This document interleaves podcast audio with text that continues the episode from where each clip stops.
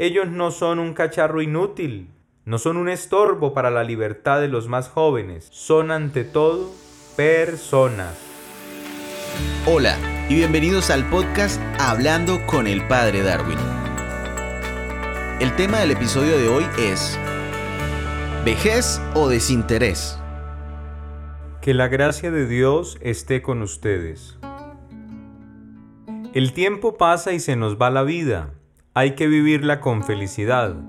Hay que alejar todas las amarguras, que la vida es una y pronto se nos va. Son expresiones de la canción Se va la vida de Rodolfo Aicardi. Pensar en la vida es pensar en cada una de sus etapas, pero hoy quisiera detenerme en una que se ve casi siempre lejos, se piensa poco o se decide ni siquiera pensar. La vejez, sí, la vejez, es la maduración plena de la existencia. Es el momento donde después de dar mucho, se necesita recibir mucho, donde cambia notoriamente el aspecto físico del cuerpo. Es el último momento del curso de la vida humana. La vejez constituye un proceso a lo largo del cual se acumulan necesidades, limitaciones, cambios, pérdidas, capacidades, oportunidades y fortalezas humanas. Es la etapa de la vida donde se pone a prueba una vez más la capacidad de amar. No sabemos hasta qué etapa alcanzaremos a vivir, pero de lo que sí podemos estar seguros es que a nuestro alrededor siempre vamos a encontrar todas estas etapas de la vida que se ven manifiestas en nuestros familiares, amigos, conocidos e incluso desconocidos. La vejez puede que haya llegado, vaya a llegar o no llegue, pero hoy respondámonos desde el corazón. ¿Vejez o desinterés? Si la vejez es la maduración plena y definitiva de la vida, ¿por qué caemos en el desinterés de no valorar esa madurez? El paso de los años y el peso de la vida pueden llegar, pero el lío no es que lleguen, sino la manera de cómo los recibimos. He podido percibir muchas respuestas a través de actitudes frente a esto. Algunas personas cuando llegan a la vejez se resignan, otras se frustran, otras se dejan acompañar, a otras las olvidan, otras se la gozan y otras sufren el dolor de la enfermedad. Las que se resignan piensan que deben esperar, que se les pase completamente la vida, algunas se descuidan en sus hábitos, dejan de arreglarse físicamente, creen que ya les toca esperar solo el momento de la muerte. Las que se frustran comienzan a creer que ya no valen nada, que no se les tiene en cuenta, que están en los patios de tránsito, parqueados hasta que alguien se acuerde de ellos, que Dios los abandonó. Las que se dejan acompañar se vuelven agradecidas, cariñosas, serviciales, saben que, aunque las fuerzas se les van debilitando, se dejan ayudar. No le huyen al médico, a las medicinas, a las terapias, a la espiritualidad. Las que las olvidan sufren la ingratitud de aquellos duros de corazón, que ven en la vejez una forma de esclavitud, donde fastidia al anciano y aparte de todo quita mucho tiempo y mucho dinero. Las que se la gozan tienen sonrisas, anécdotas, chistes, les gusta el baile, la música, la televisión. Buscan alguna entretención que incluso beneficia a quienes los rodean. Por ejemplo, unas se ponen a tejer, a cocinar, hacen oración, tratan de compartir con otros.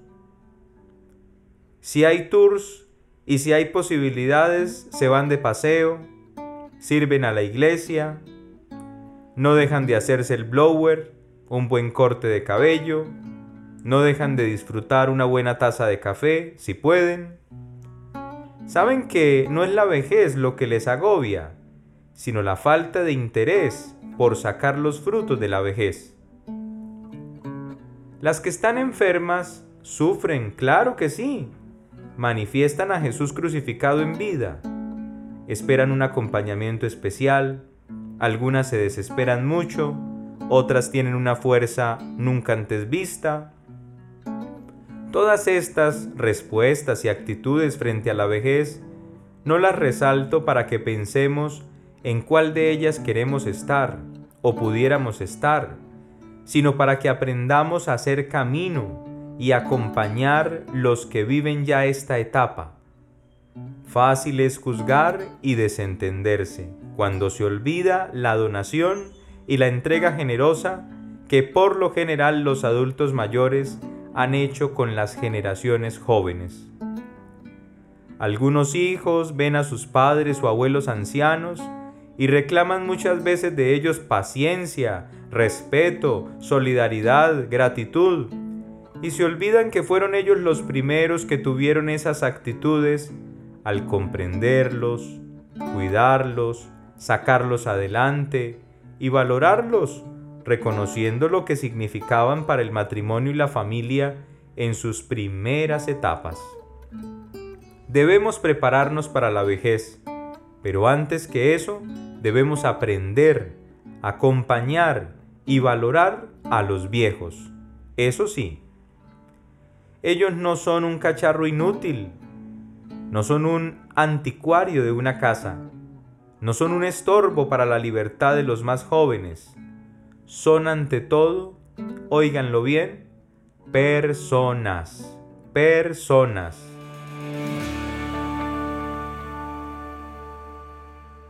La palabra de Dios manifiesta que la larga vida es un signo de bendición, pues es el fruto de haber cumplido la voluntad del Señor. El libro de los Proverbios habla precisamente de esta realidad. Hijo mío, no te olvides de mi enseñanza, y tu corazón guarde mis mandamientos, porque larga vida y paz tendrás. En otra parte también de este libro se nos dice, la gloria de los jóvenes es su fuerza y la honra de los ancianos sus canas. Con respecto al trato con la vejez, la primera carta a Timoteo nos recuerda también, no reprendas con dureza al anciano, al contrario, aconséjalo como si fuera tu padre, trata a los jóvenes como a hermanos a las mujeres mayores como a madres y a las jóvenes con gran pureza como hermanas. Humanizarnos más nos ayudará a valorar más la vejez y a prepararla también, pues el que riega recoge.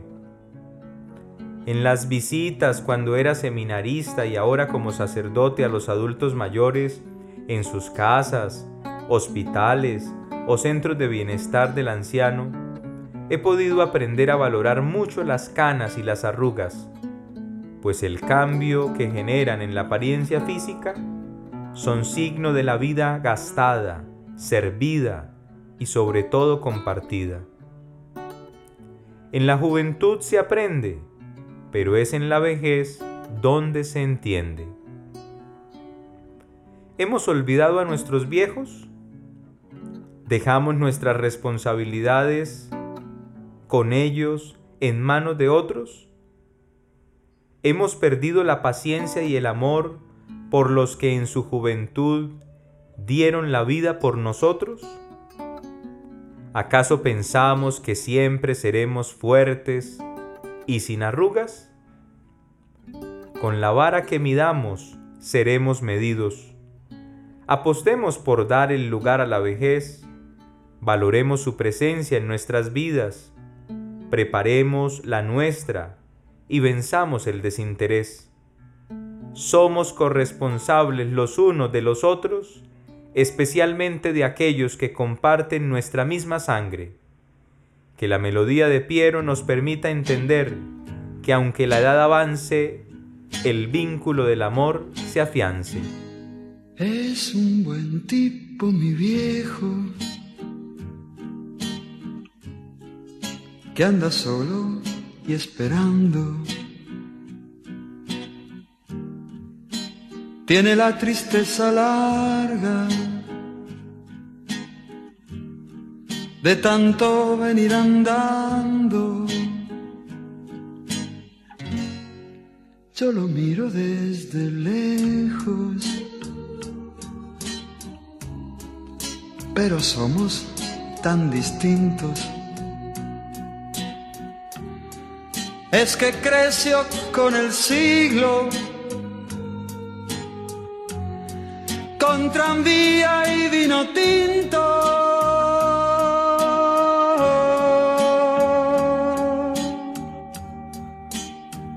mi querido viejo. Ahora ya caminas lerdo, como perdonando el viento. Yo soy tu sangre, mi viejo. Soy tu silencio y tu tiempo. Él tiene los ojos buenos y una figura pesada.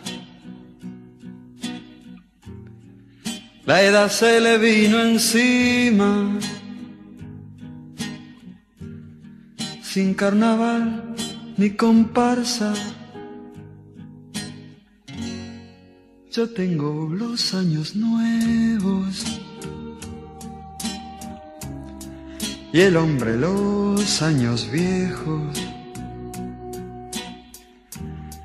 El dolor los lleva adentro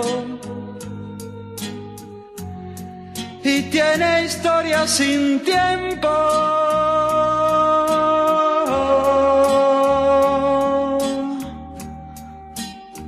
Mi querido viejo. ahora ya camina lerdo, como perdonando el viento. Yo soy tu sangre, mi viejo. Soy tu silencio y tu tiempo. Yo soy tu sangre, mi viejo, yo. Soy tu silencio y tu tiempo. Que la gracia de Dios esté con ustedes. Este es un podcast semanal y podrás encontrarnos en casi todas las plataformas de podcast e incluso en Facebook, así que no te pierdas ninguno de nuestros episodios.